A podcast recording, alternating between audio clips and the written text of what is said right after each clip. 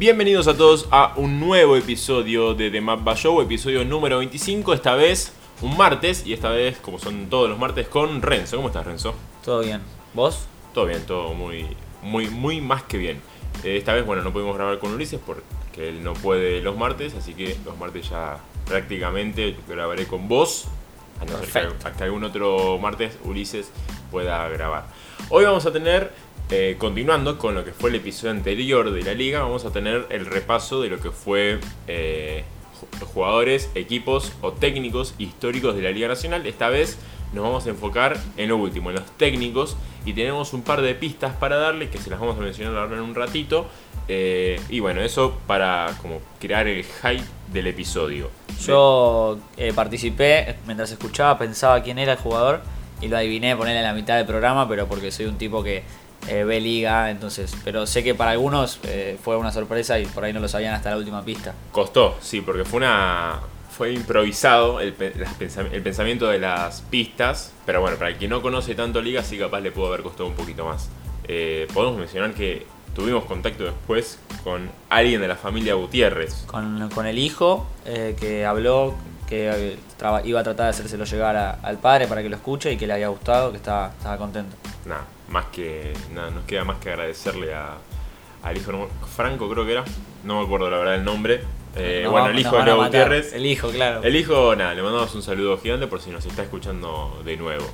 Eh, vamos a también repasar lo que es la Liga Nacional, el arranque ya por la tercera y cuarta fecha de este campeonato y también los principales resultados de la Euroliga con las actuaciones argentinas y también de la Liga ACB, que también hay muchos argentinos presentes. Completito, completito bien está.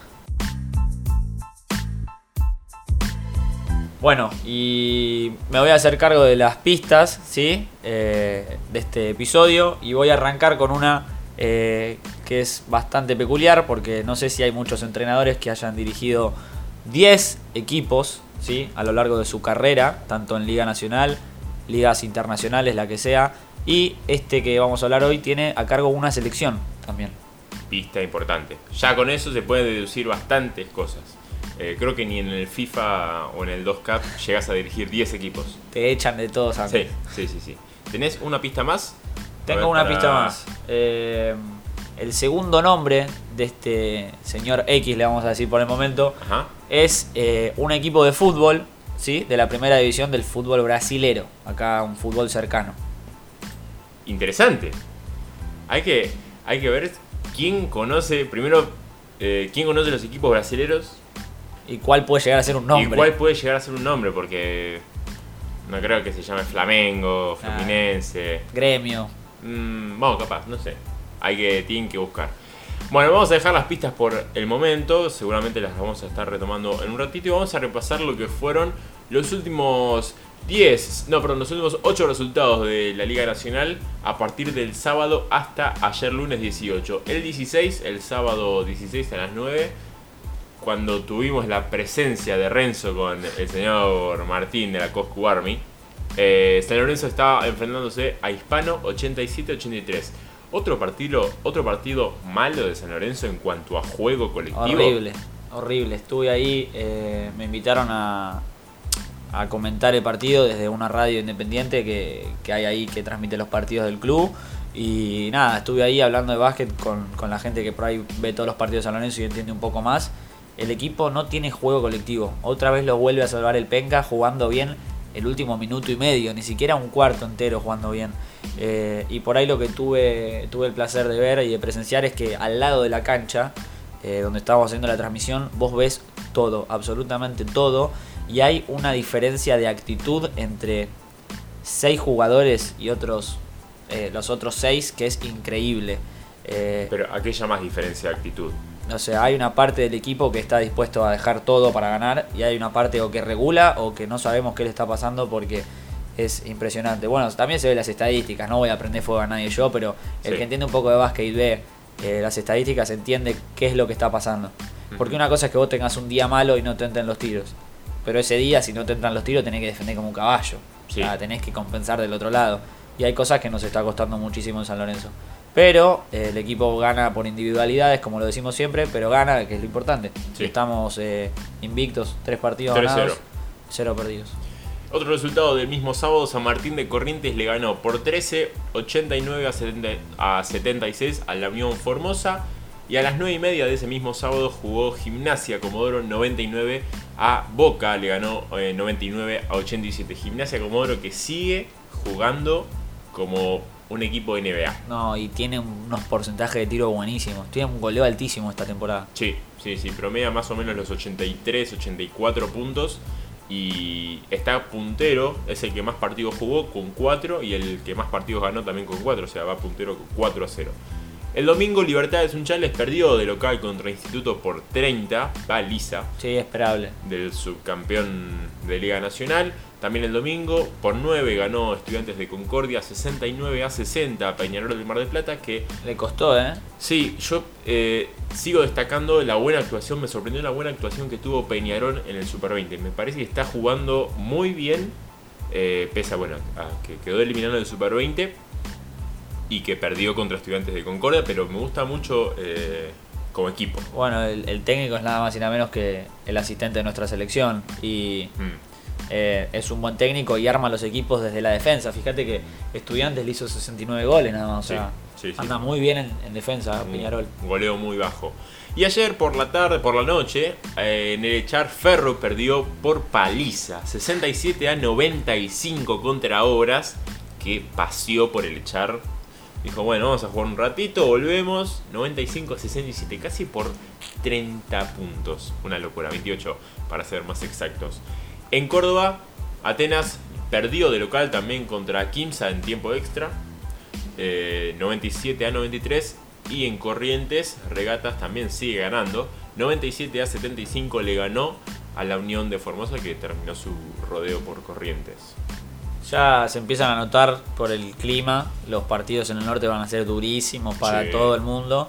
Corren con ventaja, sabemos los equipos del norte que bueno están acostumbrados a jugar por ahí durante el año con ese, con ese clima. Pero bueno, va a ser complicadísimo para los equipos del sur eh, ir a viajar a las giras al norte y va a ser eh, complicado llevarse los puntos de allá de, de Corrientes, de Formosa, que Santiago del sabemos, Estero. Santiago del Estero, que sabemos que las giras por el norte suelen ser las más duras para los equipos acá del sur y bueno, complicado.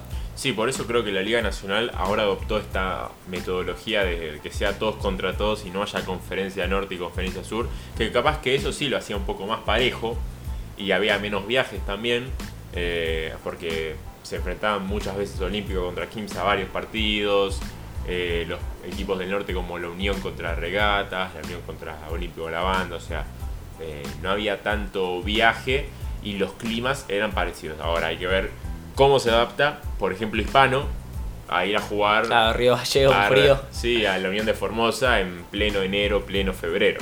Pero bueno, es lo que es la Liga Nacional y es lo que nos toca como clima. Bueno. Las principales, perdón, ¿qué decís? Te iba a dar una sorpresa que me acaba de llegar al celular. A ver, No puedo decir quién me dio la noticia, pero te, te voy a sorprender. Ayer te dije que se había reprogramado las fechas del, del Final Four del Super 20. ah, eso, ya tengo, tengo las, eh, las fechas exactas y después vamos a comentar por qué se cambió. Estaba pautado para el 4 y el 5 de enero Sí, eh, en eh, Comodoro, Rivadavia. O sea, ya estaba la sede, estaba la fecha, todo. ¿Qué es lo que pasa? Eh, la. Claro, la, la ADC es el de los, de los de clubes. eh, tuvo problema con eh, la parte de los jugadores, digamos, porque dice que del 23 de diciembre tenés que tener desde ahí 10 días libres sin entrenar, tipo, sin trabajar. O sea, del Tenés que estar- 23 al 3, al 2 de diciembre. Claro, por, ah, no, de enero ya. Del 2 de enero, perdón. Entonces vos tenés que tener ese tiempo sin entrenar. Y vos tenés que preparar un Final Four para jugar semifinal y final de un, to- de un torneo que va por una copa y todo. Me parece que tenés que entrenar más que dos días. Y que se juega aparte en dos días ese. Claro, y encima el viaje, porque del norte, ¿quiénes son los clasificados? Y está Kimsa, Quinza y eh, Regatas, creo. creo que regatas. Eh, bueno, tienen que hacer tener el viaje hasta Comodoro, ¿sí? Y tienen que tener eh, días de entrenamiento previos. Claro. Entonces esto se cambió y te doy la noticia que van a ser, probablemente yo viaje con mi viejo, esperemos. Va a ser el 24 y el 25 de enero, más para adelante. Ah, más adelante. Van a tener ya como un mes de preparación los equipos.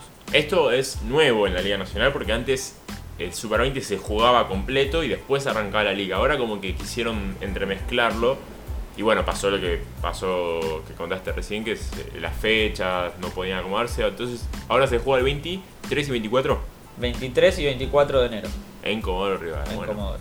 perfecto, y queríamos saber esa noticia para los que no saben. Eh, ¿Tenés las principales posiciones de lo que es esta Liga Nacional ahí para comentarlas? Sí, mirá, te comento. Como dijiste vos, primero va Gimnasia de Comodoro, ¿sí? con 4 partidos ganados eh, y 0 perdidos. Lo siguen San Lorenzo, que tampoco perdió, y Kimsa, que tampoco perdió. Comunicaciones, que tampoco perdió, pero los, los tres con 3 partidos ganados nada más. Después está Argentinos, que está jugando muy bien y tiene. 2 partidos ganados y 0 perdidos. Lo sigue Obras, que tiene 2 partidos ganados, 1 perdido. Estudiantes con las mismas cifras. San Martín ganó 1 y perdió 1. Boca que ganó 1 y perdió 1. Y lo cierran los primeros 10. Olímpico de la Banda que también ganó 1 y perdió 1. Perfecto. Y Ferro, por ejemplo, tiene un solo partido porque se atrasó con el Ferro va, no te quiero joder, pero va 0-1. Sí, sí, último de la liga. Sí, sí, ahí con Weber. Con. Weber. Eh, tiene un solo partido porque se atrasó con el tema de las ligas sudamericanas de básquet y demás. Bueno, ahora sí hacemos un pequeñísimo corte y ya seguimos con el repaso de la Euroliga y la Liga ACB. En la semana del 14 y del 15 hubo acción de Euroliga y más precisamente hubo acción argentina. Sobre todo eh, lo que anticipamos cuando Luis Escola firmó con el Olimpia Milano era que iba a jugar más Euroliga que la Liga A, la Serie A, eh, la primera división de Italia. Eh, lo anticipamos con Ulises cuando nos enteramos de la noticia. Era más que sabido. Eh, Scola iba a tener rodaje, pero de más alto roce como es jugar en Euroliga y no en, en Liga A, que el Milano, el Olimpia Milano, gana todos los partidos. Por eso, el 14 de noviembre, el pasado eh, vier- jueves, el pasado jueves, eh, el Olimpia Milano perdió de visitante en la fría ciudad de Moscú, en el, contra el Kimki Moscú. No le conviene a, a Escola, viste que está viejo con, Eh, con las articulaciones, el frío. Que no se enfríe, por favor. Kimki Moscú le ganó 87 a 79 al Olimpia Milano, que venía bastante bien en Euroli- en Euroliga, pero se fue cayendo. Arrancó muy bien y fue para abajo. Después, uno de los partidos destacados de la jornada, sin duda, fue el Superclásico. El Real contra el Barça, que el Barça venía invicto hasta la fecha anterior, que se lo sacó el Olimpia Milano, y ahora nuevamente perdió contra el Real Madrid 86 a 76 con una actuación estelar de Campaso y de Deck. Nico Galapro jugó poquitos minutos y Volmaro no vio acción en el juego. El Barça lleva dos partidos seguidos perdidos. Yo Eh, creo, creo que al Barça le está costando más que nada cerrar los partidos contra equipos de experiencia, con más peso Ah. que ellos. Eh, creo que es lo que le va a costar durante toda esta Euroliga, por ahí los partidos clave con el Real Madrid, con el Milano, con Sí. el CSK. tiene muchas individualidades que te pueden ganar un partido. O sea, Mirotic te puede ganar tranquilamente un partido. Abrines también te puede ganar un partido, pero si no funcionan, vendría algo a ser parecido como el caso de San Lorenzo. Son el San Lorenzo europeo.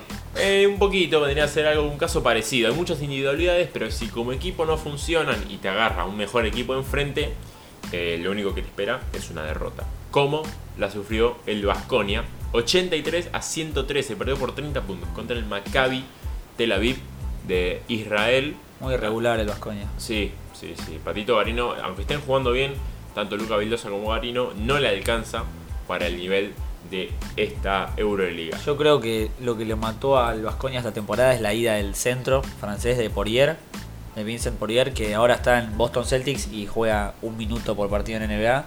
Y bueno, en Euroliga dominaba las pinturas de defensa y ataque increíblemente. Ese es el miedo ¿no? que se tiene con Campaso, de que eh, si ven que va a la NBA, capaz que va a perder rodaje. Bueno, por eso capaz que Facu no quiere irse. Y hoy, hoy, y entre hoy y mañana se está desarrollando la novena jornada de Euroliga que tiene partidos, el único partido con argentinos hoy va a ser el Real Madrid contra el Kimki Moscú, el último rival del Olimpia Milano. Me estoy dando cuenta que el Real juega contra el que deja el Olimpia Milano.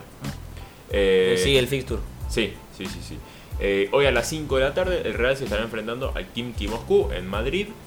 Eh, y mañana a las 4.45 el Olimpia Milano recibe al Maccabi Tel Aviv y el Barça a las 5 de la tarde recibe al Fenerbahce también a las 5, el Vascoña recibe al CSKA Moscú. Duro rival. Justo con lo que dijiste de que le sigue el Fictur, me imagino a, a Escola mandándole el scouting a Campazo por WhatsApp. A Campazo y a pero puede ser, ¿eh? Puede ser, mira que deben tener el contacto, yo creo que Sí. se deben hablar bastante y deben decirse. Mira, yo creo que si después, después del mundial que hicieron, si entre ellos no se hablan y nos hicieron creer a nosotros que eran el mejor equipo argentino en la historia, Sí, son sí. unos hijos de puta. Sí, sí. Eh, y ahora, bueno, metiéndonos en lo que fue la liga, en lo que es la acción de la liga ACB, este fin de semana hubo acción, hubo fecha de básquetbol español. Y comenzando con la victoria del domingo del Barcelona frente al Estudiantes 94 a 72.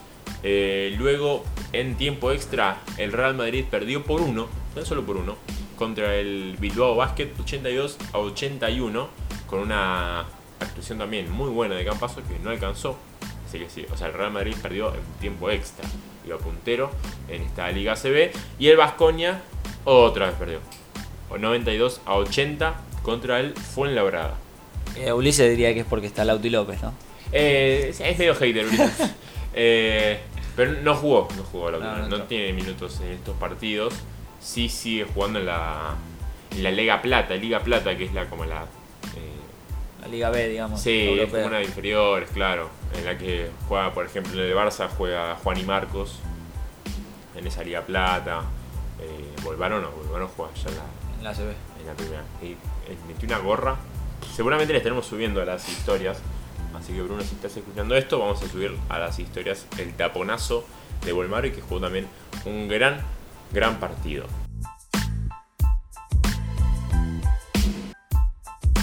Eh, bueno, volviendo con las pistas sobre el entrenador X que estamos eh, tratando de adivinar entre todos esta, este episodio de Mamba Show, eh, vamos a decir que la siguiente pista es que fue técnico del jugador que mencionamos en esta misma trivia la semana anterior en el episodio que grabaron Guido y Ulises. Hmm. ¿Qué opinas? ¿Estás Eh, pensando? Eh, sí, o sea, lo tengo enfrente en la pantalla, pero sí, sí, o sea, ya me lo imaginé. Bien. Eh, bueno, y si querés te doy una pista más. la última, a ver. Dale, te digo. Es el técnico que más ligas nacionales ganó. ¿Sí? Ganó dos con Estudiantes de la Barría, una con Boca Juniors, Boquita para Leiva, y tres con el conjunto de Peñarol, ¿sí? De Mar del Plata. Que vale aclarar que en esos equipos jugaba Facu Campazo. Un paso. Eh, es difícil sacarla con la última pista de que es el entrenador con más, que más ligas ganó. Porque puede estar entre dos, puede estar entre este eh, entrenador y otro eh, que no es, Que no es, claro. que es el técnico de Japón. Exacto. Eh, estamos hablando del mismísimo, Sergio Santos Hernández. a ver por si no cacharon la pista del equipo de Brasil, Sergio Santos, el Santos de Brasil. Actualmente se encuentra dirigiendo la selección argentina, ¿sí? Sabemos que hizo un increíble mundial, eh, pero antes tuvo una, una carrera increíble por el, por el básquet argentino. Que tuvo un paso por España, un año. En Después dirigió en Puerto Rico, si no me Cantabria. Lobos en Brasil y en Puerto Rico. Puerto te repasamos la, repasamos la trayectoria de este histórico técnico de la Liga Nacional que, como dijiste, es el que más ligas ganó. eh, en bastantes que dirigió, como 10 equipos. Pero es, bastante joven igual si nos podemos a buscar en la media de los promedios. Tiene 52 años. 50 y- no, 56 creo que tiene. A ver qué dice Wikipedia. 56. 56 años. Igual sí es joven, para Es ser un técnico y de básquet. Y eso que estuvo muchísimo tiempo en, en la selección, tanto como en un equipo, Sí. que hacía doble función. Sí, sí, sí. Debutó él en la Liga Nacional en la temporada 92-93 con Sporti- Sport Club Cañadense, Cañadense eh, hasta el 95. Se mantuvo hasta el 94-95. Luego del 95 al 97 dirigió Deportivo Roca. Tuvo un breve paso del 97 al 98 por eh, Regatas de San Nicolás. Del 98 al 2002 eh, estu- estuvo en Estudiantes de la Barría. En la 99-2000 y en la 2001-2002 ganó títulos en, ahí en la Barría. La barría. Luego se fue a España, ahí en la LEB Bronce, es como un- Ahí sí es como que dirigió la tercera división Claro. de España, como que un poquito de rodaje eh, Europeo. europeo, claro. En el Cantabria Lobos, eh, también una temporada, en el 2002 al 2003. Del 2003 al de la 2003 al 2004 hasta el 2005 se fue a Boca. eh, que también Una de esas la ganó. No, ahora no recuerdo obtuvo bien. un, titu- obtuvo un título. Luego tuvo un parón de DT como de DT eh, en cuanto a clubes y de 2005 de la de 2005-2006 hasta el 2010 estuvo dirigiendo liga eh, estuvo dirigiendo selección argentina y luego retomó eh, como DT de clubes, o sea, estuvo a la par siendo DT de clubes y DT de selección. Después de Renzo, que siguió 2007-2008 con Peñarol. Sí, del 2007 al 2013 con Peñarol. También ahí obtuvo varios títulos. Sí. Eh, Eh, tres. Después pasó por Brasil en la 2013-2014. Después estuvo en Piratas de Quebradillas en Puerto Rico en la 2014-2015.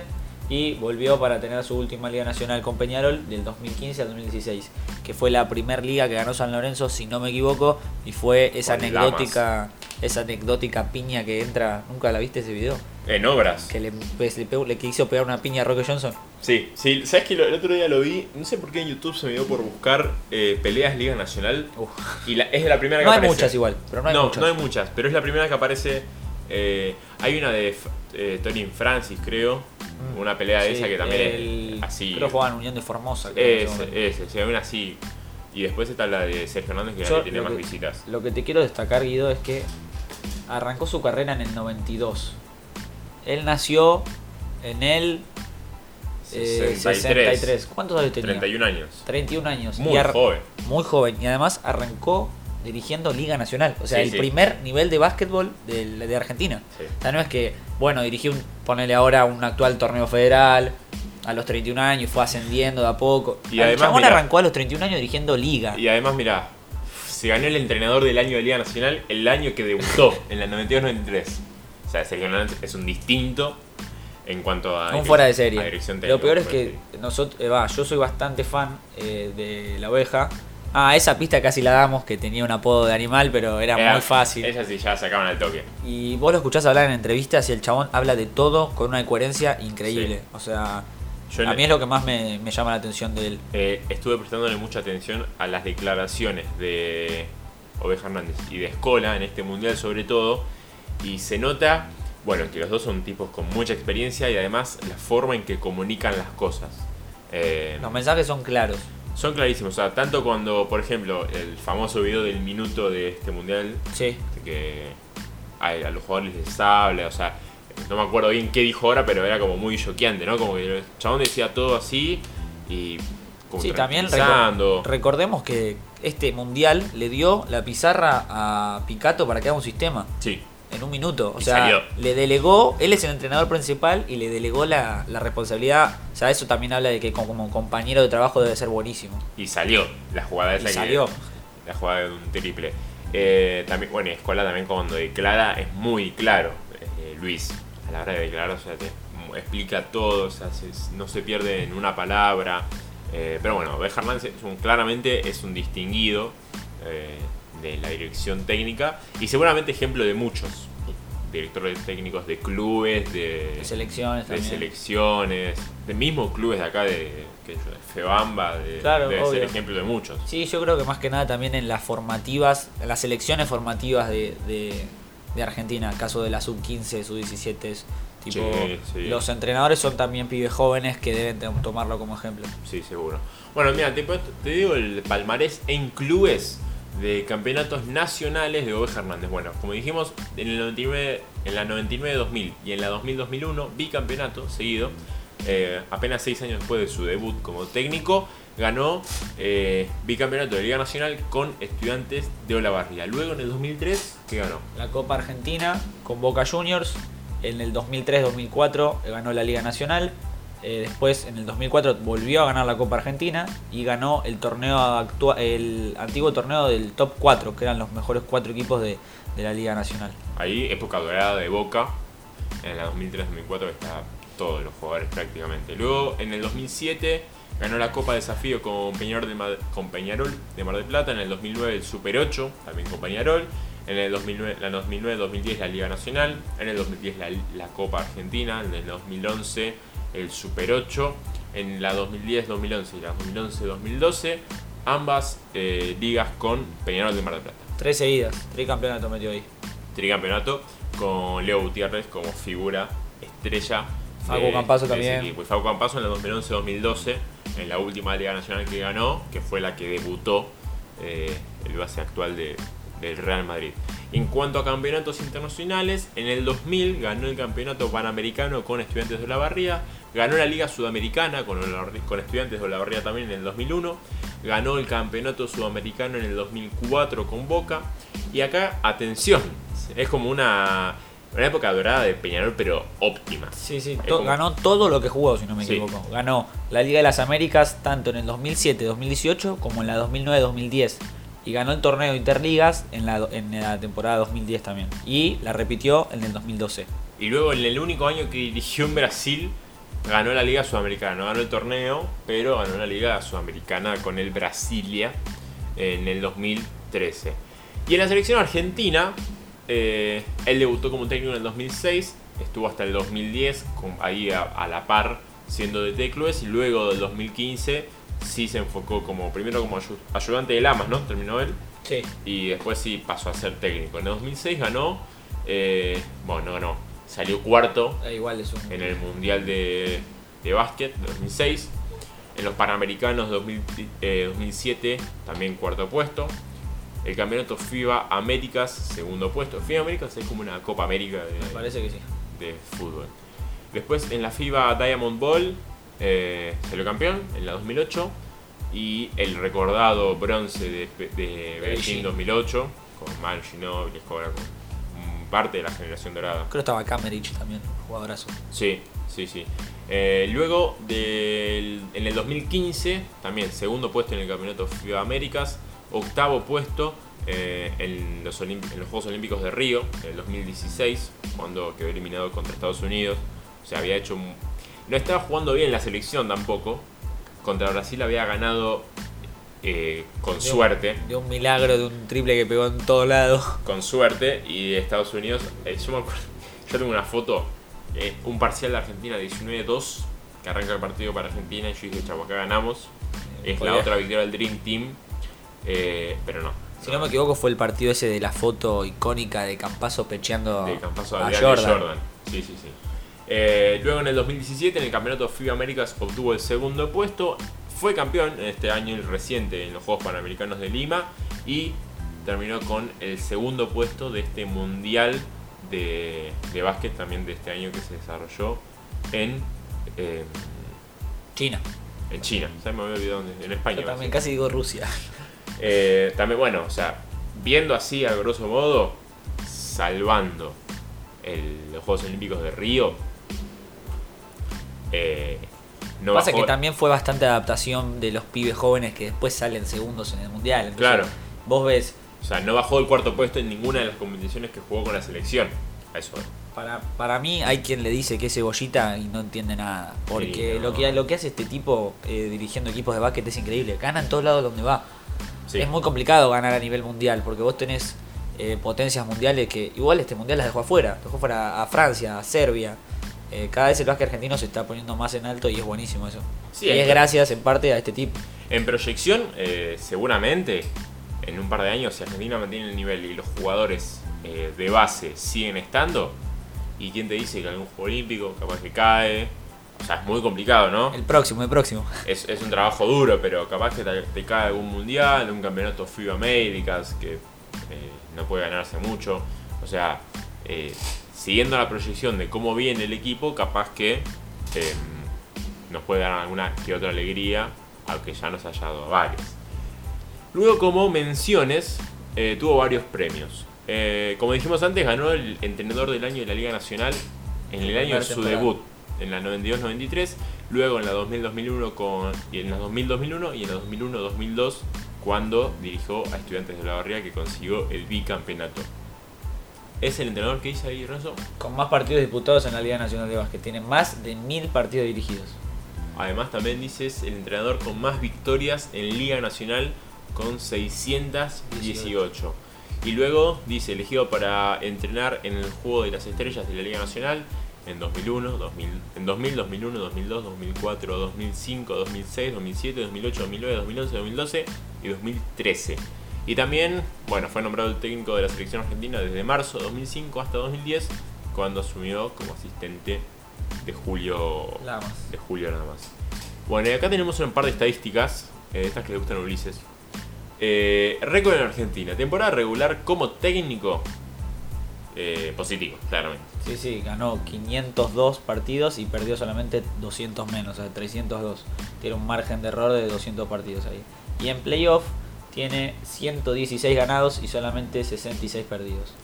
Un total ahí de 618 ganados, Ganados. y 13 368 derrotas. Y en España tuvo pocos partidos en la temporada regular, Bastante 9, más flojo. victorias, 6 derrotas y en los playoffs 2 victorias y 3 derrotas. Quedó afuera. que- sí, con lo que llegó un 11-9. O sea, es un mes.